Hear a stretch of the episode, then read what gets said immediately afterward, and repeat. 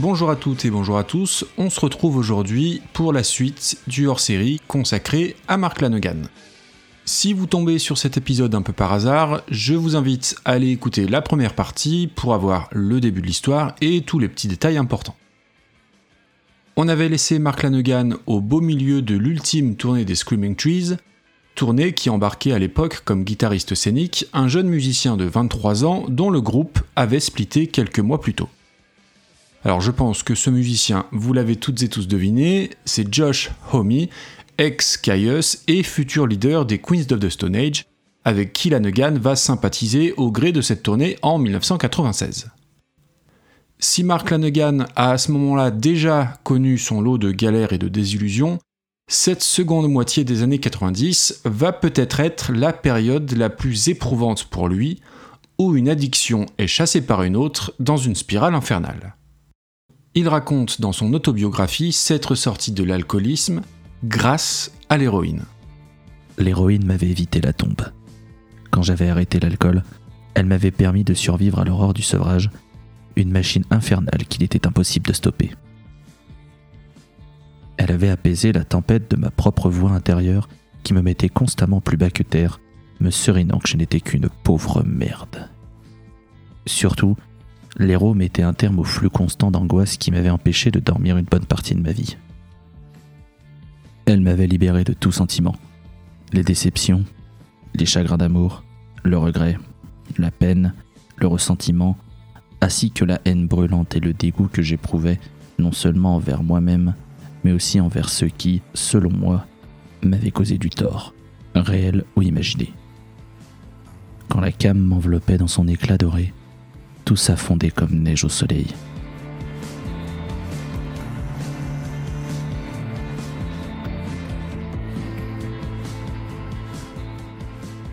Mark Lanegan est alors considéré comme le plus gros junkie de Seattle, ville qui n'en manque pourtant pas, et c'est lui qui fera replonger Lane Staley alors même que le chanteur d'Alice in Chains sort de cure de désintoxication. Lane Staley qui est justement en train d'enregistrer ses voix pour un nouveau projet initié par Mike McCready, le guitariste de Pearl Jam, qui sort lui aussi de cure de désintox, et où on retrouve notamment Barrett Martin, batteur de Feu Screaming Trees. Len Staley invite Mark Lanegan à passer le voir en studio, et une heure plus tard, ils auront composé une chanson ensemble, Long Gone Day, qu'ils enregistrent dans la foulée, tout comme I'm Above que je lui préfère et qu'on va s'écouter.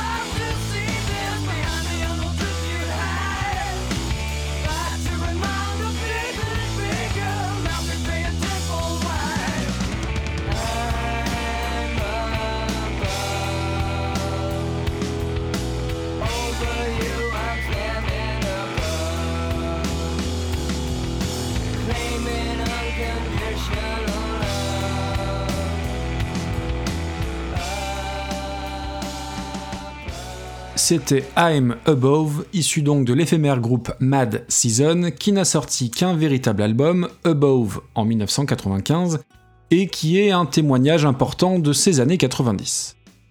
Ça fait partie des albums iconiques du grunge, à la Temple of the Dog par exemple, qui sont évidemment très connus, mais qui n'ont pas l'aura ou les scores de vente des Nevermind ou Ten de Pearl Jam auprès du très grand public. Et surtout, je me rends compte à l'écriture de l'épisode cette petite participation de Lanegan sur Mad Season constitue en fait sa toute première collaboration extérieure. Et quand on connaît la suite de sa carrière sur ce plan-là, c'est quelque chose qu'il faut souligner. Dans la première partie, je disais aussi que la carrière de Lanegan était également une succession de mauvais timings et de rendez-vous manqués, et eh bien ça va être de nouveau le cas, et pas qu'un peu. On est toujours dans les 90s, et Mark Lanegan se voit proposer par une maison de disques la composition de chansons pour un vieil artiste sur le retour. Mark Lanegan va laisser dans un tiroir ses chansons les plus sombres et morbides, et composer des choses disons plus conventionnelles, moins marquées par cette noirceur qui le caractérise, dans l'optique de plaire, ou en tout cas de faire en sorte que ce nouveau matériel plaise. Ces propositions, hélas, ne seront pas retenues. Et le disque en question, ou plutôt la série de disques en question, ce sont juste les American Recordings de Johnny Cash, mis en boîte par Rick Rubin et qui vont relancer la carrière de l'homme en noir. Grosse consolation, Mark Lanegan, qui n'a toujours pas joué ses deux albums solo en live, se voit proposer d'ouvrir pour Johnny Cash sur certaines dates américaines. Alors Johnny Cash n'est pas pour ainsi dire une immense inspiration pour Mark Lanegan, mais l'occasion est trop belle et de surcroît, c'est l'idole absolue de son père, à qui il offrira le trajet depuis l'Alaska où il réside désormais. Pour ces quelques concerts, Mark Lanegan monte un groupe solide autour de lui, Jay Messis et Mike Johnson de Dinosaur Jr., Barrett Martin des Screaming Trees et Dan Peters de Modony. Au milieu du premier concert, j'ai remarqué Johnny Cash sur le côté de la scène. Il y est resté pendant toute ma performance. Ensuite, il s'est présenté à moi dans son style bien particulier. Bonjour, je suis Johnny Cash, m'a-t-il dit en me serrant la main. Tu as une super voix, fils. Merci d'avoir chanté ce soir. C'est le genre de prestation que j'ai besoin d'entendre. C'est bon pour la paix de l'âme. Mon père est avec moi backstage et je lui ai proposé de lui présenter Johnny. Il est refusé. Rien que d'être ici, de le regarder jouer et de te voir te produire, ça me suffit, mon fils. Merci beaucoup de m'avoir invité. Je suis très fier de toi, Marc. Ces mots résonnent assez fort dans la tête de Lanegan, lui le gamin régulièrement brimé et humilié tout au long de son enfance. Mais ce bonheur sera malheureusement de très courte durée. La mort continue de rôder autour de Mark Lanegan puisque peu de temps après, on l'appelle pour lui annoncer la mort de son idole et ami Jeffrey Lee Pierce d'une hémorragie cérébrale à l'âge de 37 ans. Jeffrey Lee Pierce était plus qu'un ami. Il était un génie dans la musique et la voix avait été l'étincelle qui m'avait métamorphosé et m'avait montré la voie à suivre. Et comme il l'avait déjà dit après la mort de Kurt Cobain, lorsqu'un drogué perd un ami, il se drogue encore plus. La logique voudrait que lorsqu'un de vos amis meurt, vous vous en rendiez compte et disiez Oh merde, mec, est-ce que je veux vraiment finir comme ça aussi? Mais au lieu de ça, un toxico se drogue encore plus et pleure dans sa bière. Mark Lanegan, dont les obsessions tournent quasi exclusivement autour de la dope et de la musique, continue d'écrire et de composer, et va nous gratifier d'un troisième disque solo qui vient clore une sorte de chapitre blues folk grungy, entamé avec The Winding Sheet et Whiskey for the Holy Ghost.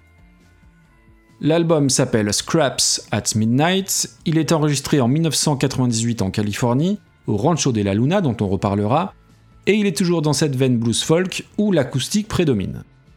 Une fois encore, c'est un album ombrageux, profond et tourmenté, et où les thèmes abordés sont le deuil, le péché et la rédemption.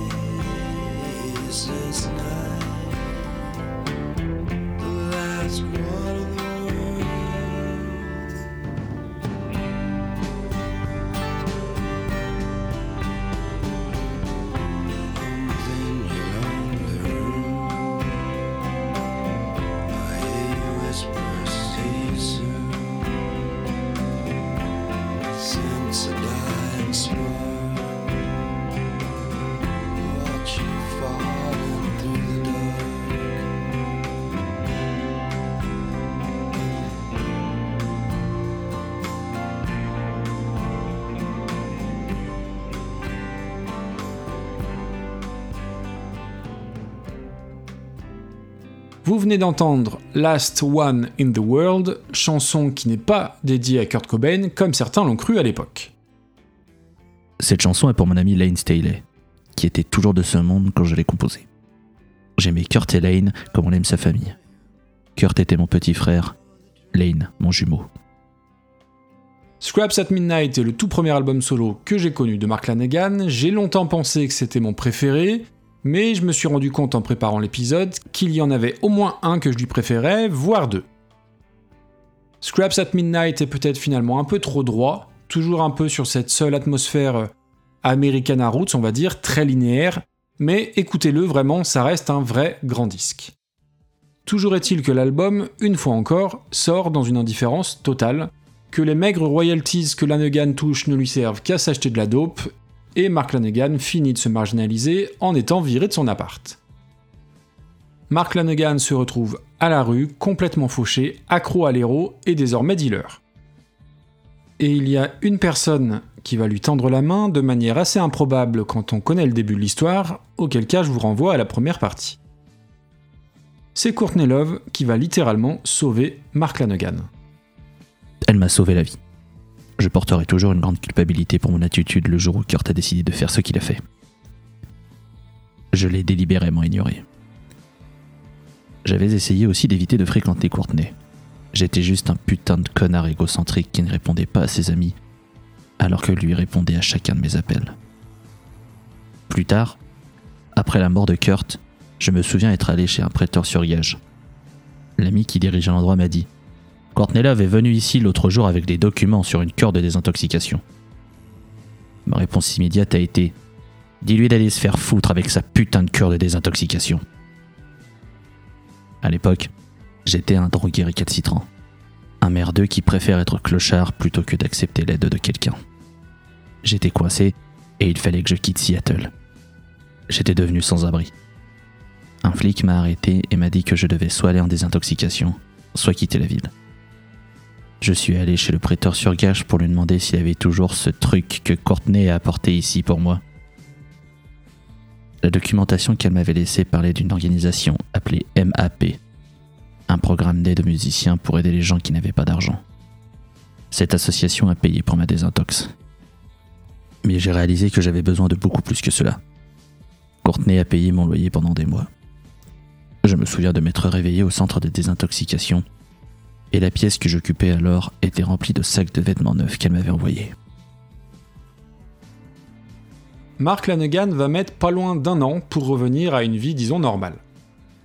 Et à sa sortie de désintoxication, Duff McKagan, bassiste des Guns N' Roses, et qui s'y connaît en addiction et en rédemption, l'accueillera chez lui pour lui remettre le pied à l'étrier, socialement dans un premier temps, allant même jusqu'à lui prêter des fringues ayant appartenu au chanteur Seal, vous retrouvez l'anecdote dans le bouquin. Vraiment, cette autobio est assez saisissante, c'est parfois très cru, très violent, mais surtout, Lanegan se livre sans détour et balance de façon assez sèche sur les autres, que ce soit sur les Screaming Trees, sur les coulisses des passages dans les late shows américains, mais aussi et surtout sur Liam Gallagher, son meilleur ennemi. Ce clown qui était entré dans la cour des grands par accident, grâce au talent de son frère, avait cette insupportable personnalité de dictateur, de chercheur de merde, de faiblard, de petite brute consumée de haine, et était toujours accompagné par deux immenses gardes du corps. Son autobiographie se termine au début des années 2000, à sa sortie de Désintox, et je ne spoile rien au cas où vous auriez envie de le lire, mais la fin est assez tragique, et à l'image de sa vie, assez loin d'un happy end. Mais si son autobiographie se termine là, il nous reste encore plein de choses à évoquer sur Mark Lanegan et surtout sur sa musique. On est donc à l'orée des années 2000, Mark Lanegan est enfin clean, et il va refaire surface dans un premier temps via un album de reprise, I'll Take Care of You, où il revisite des chansons de folk, de blues ou d'artistes disons très américains, de Tim Hardin à Buck Owens en passant par Jeffrey Lee Pierce, son regretté meilleur ami. mais c'est ce jeune guitariste dont je vous parlais en introduction qui va vraiment relancer la carrière discographique de Mark Lanegan. Josh Homme est à Los Angeles et ayant noué de bonnes relations avec Lanegan, il l'appelle pour venir participer à son nouveau projet, les Queens of the Stone Age.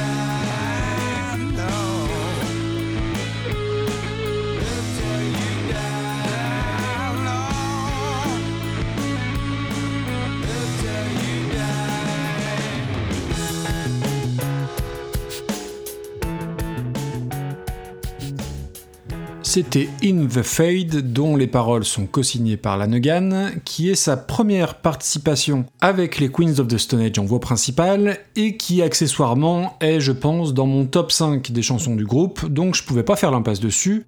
Et c'était bien sûr sur Rated R, le second album des Queens of the Stone Age sorti en 2000. Cette incursion dans le stoner rock, et qui se prolongera sur quelques disques des ça, va redonner le goût à Mark Lanegan d'enregistrer, que ce soit pour lui-même ou pour des collaborations. C'est vraiment à partir de l'année 2000 qu'il va multiplier les chœurs et les participations à droite à gauche. On va évidemment pas toutes les aborder, mais vous irez jeter un œil à la liste sur Wikipédia, c'est assez impressionnant, sachant qu'il y a une page entière dédiée exclusivement à sa discographie sur la version américaine. On arrive en 2001 à la sortie de The Field Songs, où une fois de plus, il invite ce qui commence à ressembler à un sérail du rock ouest américain, puisqu'on y retrouve, outre le fidèle Mike Johnson, Ben Shepard, bassiste de Soundgarden, Duff McKagan des Guns N' Roses, Chris Goss de Master of Reality dont il faudra que je vous parle aussi un jour, et il y a également un titre en duo avec sa femme de l'époque, Wendy Ray Fowler. Mark Lanegan a souvent dit que The Field Song était un de ses albums favoris, alors des siens, hein, j'entends évidemment, et il marque un nouveau départ après le triptyque bluesy dont on a parlé auparavant. C'est un album qui n'est jamais mis en avant, que je connaissais un petit peu moins, jusqu'à la préparation de l'épisode, où clairement je suis tombé red dingue de ce disque. Pour tout vous dire, la chanson de fin d'épisode devait être Last One in the World que je vous ai passé juste avant, mais j'ai changé mes plans pour vous diffuser une chanson pour laquelle j'ai eu un véritable coup de foudre. Écoutez vraiment l'album The Field Songs, il est très intéressant dans le sens où il va être moins brumeux que les autres tout en restant évidemment très mélancolique. Il y a un peu plus de variété qui laisse une sensation d'ambiance presque romantique à la Tom Waits, y compris d'ailleurs au niveau de la pochette, une des rares où Mark Lanegan est en photo, assis, vêtu de noir, le regard bas.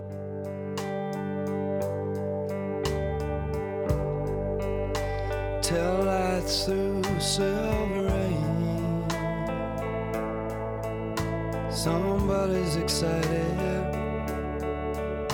to be gone away. Spring like December on the corner now. Let the memory fade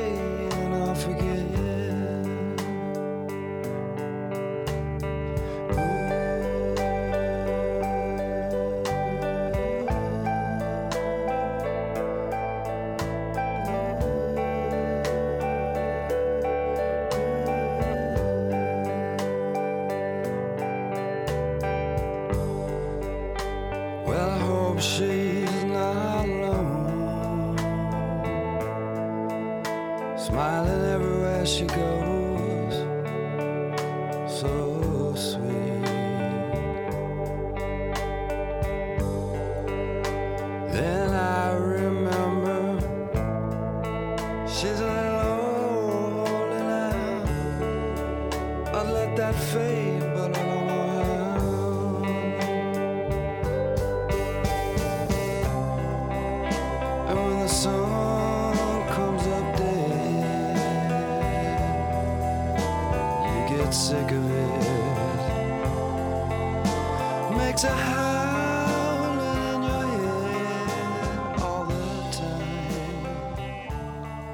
Très loin de la poussière des Queens of the Stone Age, et c'est ça qui me fascine un peu chez Lanegan, c'est cette propension à toucher, quel que soit le style, bluesy, grunge, stoner ou plus délicat, et d'être clairement happé par sa voix sans forcément avoir besoin de se pencher sur les textes. Alors je viens de vous diffuser Peel Hill Serenade, une des rares ballades un peu lumineuses de Mark Lanegan, avec une atmosphère presque rhythm and blues assez nouvelle chez lui, et j'aurais pu clairement vous passer Don't Forget Me ou Kimiko's Dream House, ébauche d'un morceau composé par Jeffrey Lee Pierce. Vraiment, si ce genre de musique vous parle, posez une oreille sur cet album, hein, j'insiste. En plus, je trouve que vocalement, Lanegan sort assez régulièrement du registre baryton pour aller se frotter à des passages un peu plus aigus qu'on retrouve pas tant que ça sur la suite de sa discographie. Alors à ce moment-là de l'épisode, je vais rassurer celles et ceux qui connaissent l'ampleur de la discographie du bonhomme. Non, je ne vais pas parler de tous les albums solo. Mais ce Fields of Song est une étape importante qui va ouvrir une période dorée, tant du côté solo que du côté des collaborations, et on va aborder ici la face nord de son incroyable carrière, puisqu'on arrive en 2002, c'est l'année de sa participation démentielle à Songs for the Deaf des Kotsa, qui lui offre bien plus de visibilité la preuve, puisque c'est avec cet album que j'ai découvert l'existence de Mark Lanegan. Ensuite, en 2004, donc on est entre Songs for the Deaf et Lullabies for Paralyze, à savoir les deux meilleurs albums de Queens of the Stone Age, eh bien Lanegan va enregistrer ce que beaucoup considèrent comme son meilleur album, et je fais partie de cela. Dans Bubblegum, c'est de cet album dont il s'agit, on retrouve ce son âpre, sablonneux, très stoner finalement. L'album est enregistré au Rancho de la Luna, temple du stoner qui a abrité tous les musiciens de ce sous-genre et qui a hébergé les fameuses Desert Sessions chères à Joshomi. En parlant de Joshomi, il apparaît sur Bubblegum, parfois à la guitare, parfois à la basse ou même à la batterie. Et tant qu'on est dans la galaxie Queens of the Stone Age, on retrouve sur l'album Nick Olivieri, Troy Van Lowen et Joey Castillo. Dans la catégorie Légende du Stoner, il faut noter aussi la présence de Dave Catching, propriétaire du Rancho de la Luna, l'immense Alain Johannes dont je vous parlerai aussi un jour, tout comme Natasha Schneider, son épouse, qui a chanté et joué des claviers chez les Queens of the Stone Age et qui est hélas décédée depuis. Mais ce ne sont pas les seuls guests, jugez plutôt Duff McKagan, Izzy Stradlin des Guns N' Roses, Greg Dully d'Afghan Wings, qui deviendra un proche de Mark Lanegan, ainsi que PG Harvey, qui est en duo sur deux titres, deux morceaux absolument fabuleux. C'est simple, il n'y a pas un seul titre à jeter, et ça a été un gros dilemme parce que oui, Bubblegum est, je pense, mon disque préféré de Mark Lanegan. Alors je ne vais pas choisir la facilité en vous mettant les morceaux avec PG Harvey, qu'on a pas mal vu popper sur les réseaux sociaux à sa mort, mais on va s'écouter tranquillement When Your Number Isn't Up, titre complètement dépouillé qui ouvre le disque sur sa voix de crooner d'outre-tombe.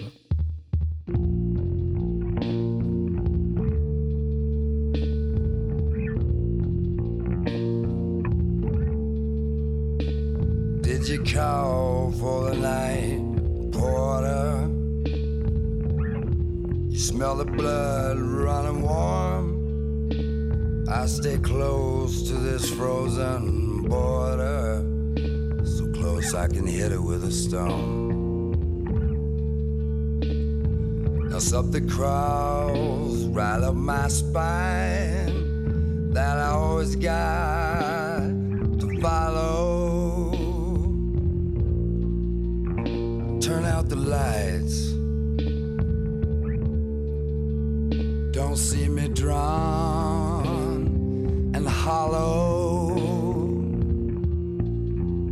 Blood running warm.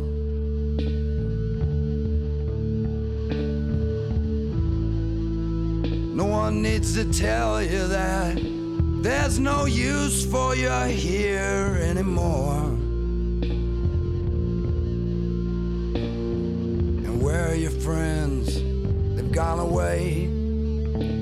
It's a different world. And they left you to this, to janitor.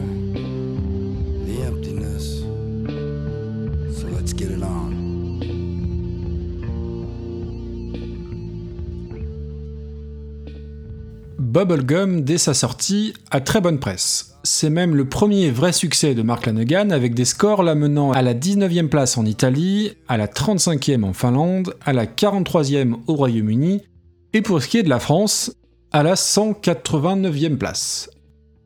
Les chroniques à l'époque parlent, je cite, d'un disque qui, dans sa forme la plus sombre et la moins mélodieuse, est assez puissant pour vous couper le souffle. Dans tous les sens du terme, Bubblegum est un disque stupéfiant.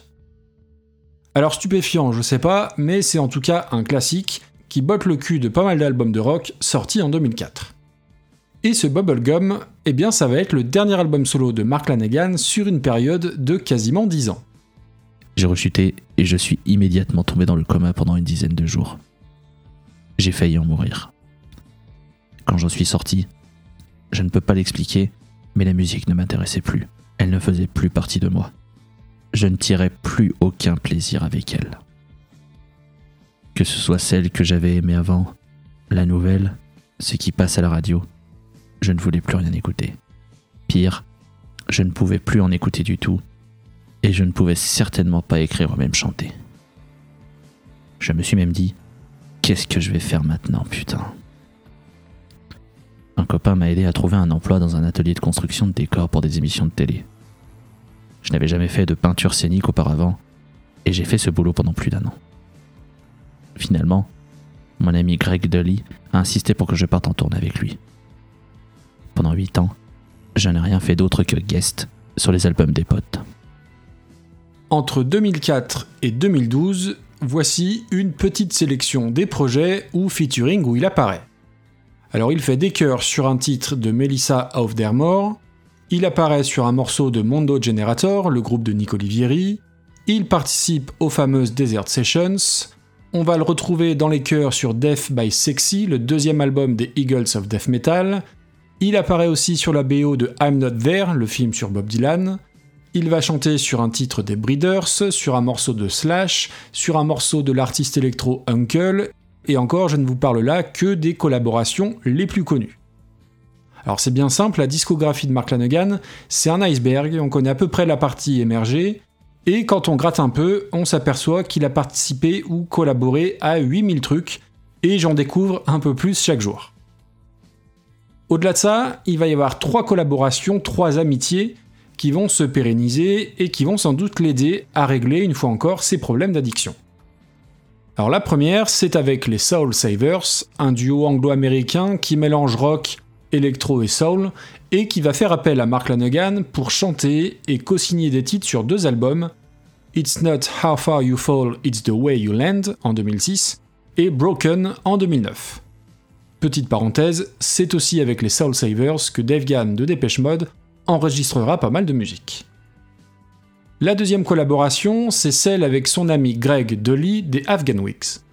D'abord sous la forme du duo The Gutter Twins, avec un album, Saturnalia en 2008, puis via le groupe The Twilight Singers, toujours mené par Dolly, qui sortira plusieurs disques, dont un album de reprise où on peut entendre Mark Lanegan chanter du Björk, du John Coltrane ou du Mary G. Blige. Et enfin, la troisième collaboration, la plus productive, celle sur laquelle on va s'arrêter, c'est avec Isobel Campbell, chanteuse et violoncelliste écossaise, ayant fait partie des excellents Bell and Sebastian. Cette collaboration va donner lieu à trois albums sortis entre 2006 et 2010. Isobel Campbell est plus jeune, elle a une très belle voix presque cristalline, là où Mark Lanegan est déjà un vieux baroudeur bien abîmé, et l'alliance de leurs voix s'avère assez incroyable, comme ici sur ce Come Undown, où les arrangements superbes, voluptueux, empruntent autant à James Brown qu'à Nina Simone, et qui rend le morceau très rond, très suave et surtout très chaleureux.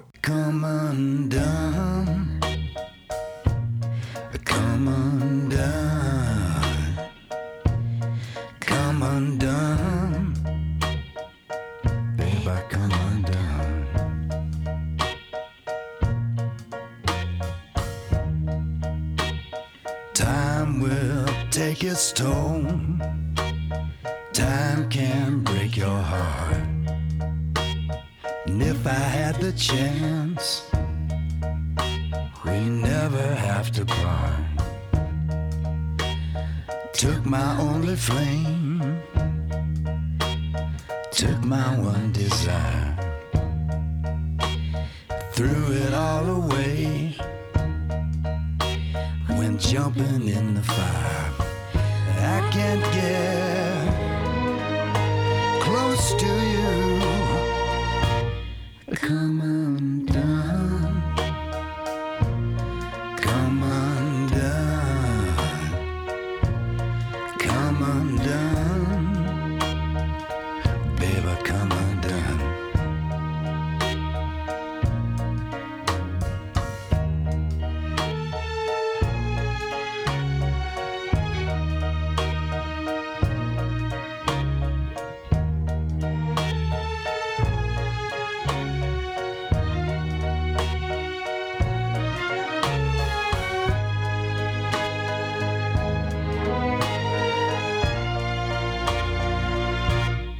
La chanson apparaît sur Hawk, le troisième de la série en 2010, et qui voit la participation de James Iha, ancien guitariste des Smashing Pumpkins, quand je vous disais qu'avec Lanegan, on croiserait tous les musiciens de la scène rock américaine.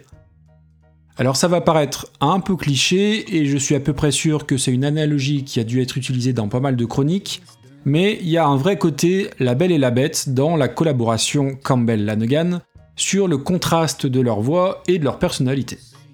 Alors pour être complètement franc, je trouve que sur la longueur de trois albums, ça a tendance à un peu se répéter quand même, mais ces disques ont une super bonne réputation et on va comparer leur collaboration à d'autres illustres duos comme Nancy Sinatra, Lee Hazelwood ou Nick Cave et Kylie Minogue. En tout cas, toutes ces rencontres et ces échanges vont continuer à nourrir Mark Lanegan, toujours désireux de pas rester enfermé dans un genre. Et c'est en cela que je disais dans l'intro de la première partie qu'on ne pouvait pas le cantonner au seul grunge. L'album de son retour, Blues Funeral, paraît 8 ans après Bubblegum et on le doit surtout à Alain Johannes qui poussa Mark Lanegan à ressortir un album sous son nom. Et c'est un retour qui est salué presque unanimement. Alors il y a de grandes chances que dans les différents hommages rendus sur les sites spécialisés ou sur les réseaux sociaux, vous ayez vu la pochette de cet album, faite de fleurs roses sur un fond noir. Au niveau du casting, c'est toujours du très sérieux. Alain Johannes à la production aux guitares au clavier, Dave Catching, Chris Goss et Greg Dely au chœur, tout comme Shaylee Bryan, Madame Lanegan, ainsi que Joe Homme à la guitare sur un titre. Et pour boucler la boucle des musiciens estampillés rock alternatif des années 90, c'est Jack Irons, ex Red Hot Chili Peppers et ex Pearl Jam, qui s'occupe de la batterie. Au rayon anecdote inutile et donc indispensable, on va retrouver des vers en français en hommage à Gérard Moncey. Alors j'ouvre une petite parenthèse d'ailleurs, parce que pour la petite histoire, en 2014, Gérard Moncey avait invité Mark Lanegan à chanter sur une version franco-anglaise sur sa chanson Élégie funèbre, devenue pour l'occasion Cover Me with Flowers of Mauve, avec un certain Axel Bauer à la guitare. Tout ça est évidemment trouvable sur YouTube. Fin de la parenthèse. Blues Funeral s'inscrit dans un nouveau cycle pour Mark Lanegan, un cycle de 4 albums au son résolument nouveau et moderne. Mark Lanegan approche la cinquantaine, sa voix est à l'image de son visage de plus en plus marquée, et si on le catalogue comme un artiste rock au sens très large, il est autant influencé par The Gun Club, Joy Division ou Roxy Music que par le krautrock ou des choses bien plus électroniques. Blues Funeral est finalement autant un disque de rock qu'un disque d'électro, tant la présence de boîte à rythme y est importante. Alors cette composante, on la retrouve aussi sur ses albums suivants, Phantom Radio et Gargoyle, qui vont encore plus loin dans l'exploration des sonorités électro, certains parlant même de folk tronica, mélange entre folk et musique électronique. Il faut dire que parallèlement, Lanegan a continué de multiplier les allers-retours sur les disques d'artistes électro, de Moby à Uncle, en passant par Bomb the Bass ou le DJ Dave Clark. Une preuve supplémentaire de l'ouverture d'esprit de Mark Lanegan et de ses influences piochées au fil du temps.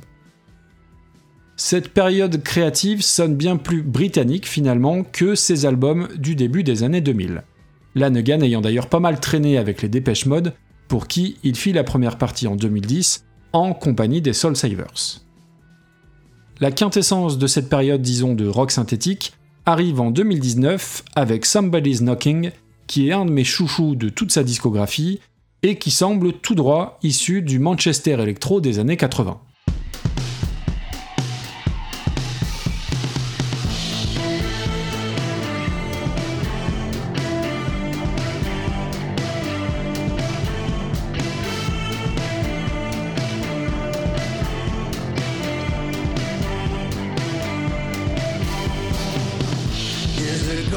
Is?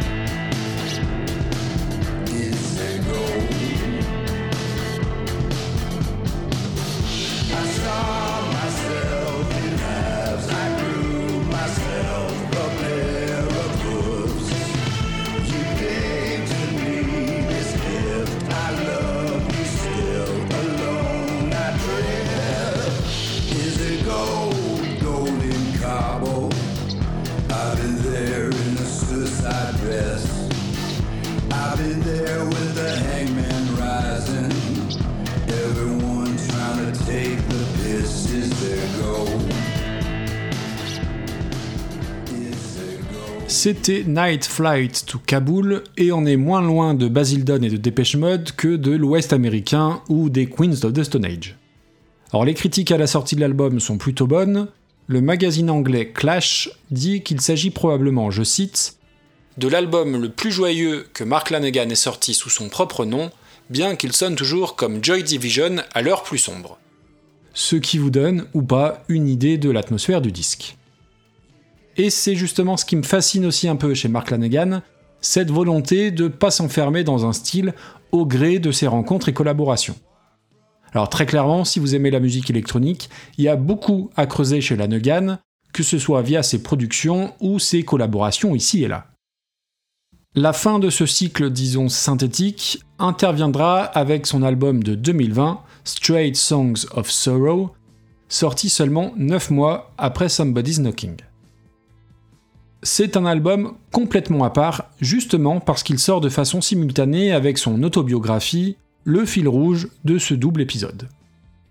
Le disque est autant une confession que le bouquin, et il est bien plus personnel et plus introspectif que tous les disques précédents. D'ailleurs, c'est sans doute pas un hasard s'il sort sous le nom de Mark Lanegan et non plus sous celui de Mark Lanegan Band. Et il est aussi le premier sans le fidèle Mike Johnson. L'écriture de son livre a été une expérience très douloureuse, réveillant les blessures passées, et la musique qui émane de cette introspection est d'une tristesse et d'une noirceur abyssale, mais assez fidèle finalement à la vie menée par Mark Lanegan entre délinquance, descente aux enfers et culpabilité face à la mort de ceux qu'il a aimés. Pour continuer à faire de la musique, j'ai dû prendre mes distances par rapport à toute l'affaire de Seattle. J'ai dû garder mes distances pour éviter d'être connu comme un ex-grunge toxicomane qui n'a jamais réussi. C'est ce qu'il dit dans une de ses dernières interviews dans le magazine Rolling Stone de mai 2020. Pour celles et ceux qui s'intéressent au texte, ils sont sur ce disque beaucoup moins cryptiques. Ugly. I'm so very ugly. Laid. Je suis si laid, à l'intérieur et à l'extérieur qu'on ne peut le nier. my life trying every day to die. J'ai passé ma vie à essayer de mourir chaque jour. Est-ce mon destin d'être le dernier debout? Love me. Don't say that you love me. Aime-moi, mais ne me le dis pas. Personne ne m'a encore aimé. Crying. Quit your crying. I have tu pleures. That you can Arrête de pleurer. J'ai dix mille larmes que tu peux m'emprunter. Les paroles viennent de la chanson Skeleton Key, mais toutes celles de l'album sont bouleversantes, et musicalement c'est un album assez difficile à écouter d'une traite, tant il est austère et qu'il sonne, alors à plus forte raison aujourd'hui évidemment, comme une ultime confession.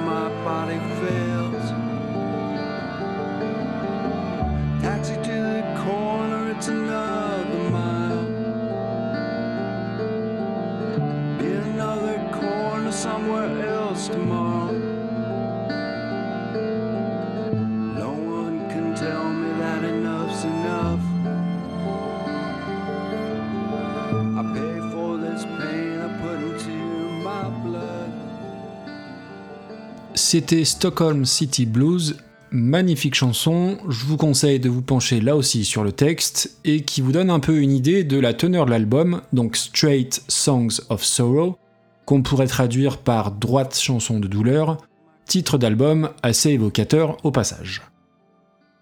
Et c'est un album où, comme à son habitude, Mark Lanegan va faire participer des proches. Alain Johannes, bien sûr, Jack Irons, Greg DeLee, Warren Ellis, le compare de Nick Cave, mais aussi Mark Morton, guitariste du groupe de métal Lamb of God, ou encore John Paul Jones de Led Zeppelin. Straight Songs of Sorrow sera le dernier album original de Mark Lanegan, même si un album de chansons de Noël, Dark Mark Does Christmas, paraîtra en décembre 2020 et qu'un ultime projet électro, Dark Mark vs Skeleton Joe, a vu le jour le 15 octobre dernier. On arrive à la fin, on a parlé de beaucoup de choses et pourtant j'ai fait pas mal de coupes. J'aurais facilement pu remplir un troisième épisode, puisque je vous ai à peine parlé de ces albums de reprise, ce qui est un comble hein, quand même pour Recoversion, ni de ses disques avec Duke Garwood, ni de son titre avec Cult of Luna, ni de celui avec les Manic Street Preachers, ni de sa reprise de VXX, ni de sa collaboration avec le groupe de punk hardcore The Armed, et de pas mal d'autres choses, mais il a fallu faire des choix, tout simplement. Et si j'estime plutôt bien connaître son œuvre, je découvre encore très régulièrement des featuring ou des collaborations. Je vous ferai peut-être d'ailleurs une playlist spéciale à l'occasion. Sa mort le 22 février dernier a été relativement soudaine, même si le Covid l'avait sérieusement atteint l'année dernière, avec hospitalisation, coma et une perte d'audition totale pendant plusieurs mois. Il a d'ailleurs écrit un livre sur le sujet, Devil in a Coma, qui j'espère sera vite traduit en français. Quant aux causes de sa mort, ce serait justement des suites de ce fichu virus. Merci de m'avoir écouté jusque-là, merci d'avoir écouté les chansons de Mark Lanegan. J'espère que tout ça vous aura plu, hein, même si j'ai bien conscience que ces histoires de drogue et toutes ces musiques sont parfois bien pesantes. Mais à mon sens, tout ça méritait d'être raconté et dans deux épisodes bien distincts. Et surtout, si j'ai pu faire découvrir à une seule personne une seule chanson de Mark Lanegan, eh bien je considère ma mission comme totalement accomplie. Merci encore à Loïs pour avoir de nouveau prêté sa voix à mon Mark Lanegan. Un immense merci encore à Blue Monday qui m'a aidé à structurer toute l'histoire, là encore. Et merci à vous qui m'avez fait de chouettes retours sur le premier épisode. J'ai besoin de vous pour parler du podcast autour de vous, via le bouche à oreille, les étoiles iTunes, Podcast Addict et tout ce qui va avec. Vous pouvez me retrouver sur Twitter, sur Facebook, Instagram. Vous tapez Reconversion Podcast et vous devriez tomber sur moi, ou même carrément par mail reconversionpodcast.gmail.com. On va se quitter en musique avec un de mes morceaux préférés que j'ai découvert il y a peu de temps, je vous le disais tout à l'heure, hein, c'est un véritable coup de foudre, One Way Streets, qui remonte à 1999 sur l'album Field Songs, que je trouve absolument magnifique et que j'ai beaucoup, beaucoup, beaucoup écouté ces dernières semaines. J'espère en tout cas que ça vous plaira autant qu'à moi. De mon côté, je vous dis à très vite pour un prochain épisode, et d'ici là, bonne écoute. Ciao ciao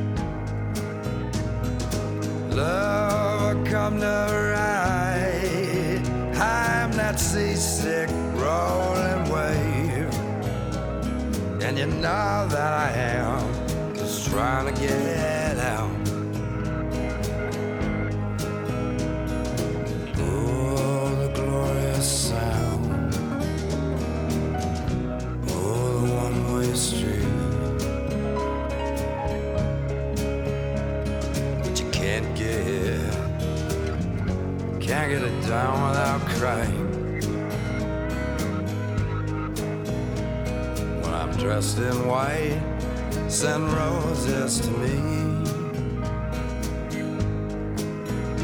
I drink so much sour whiskey I can't hardly see.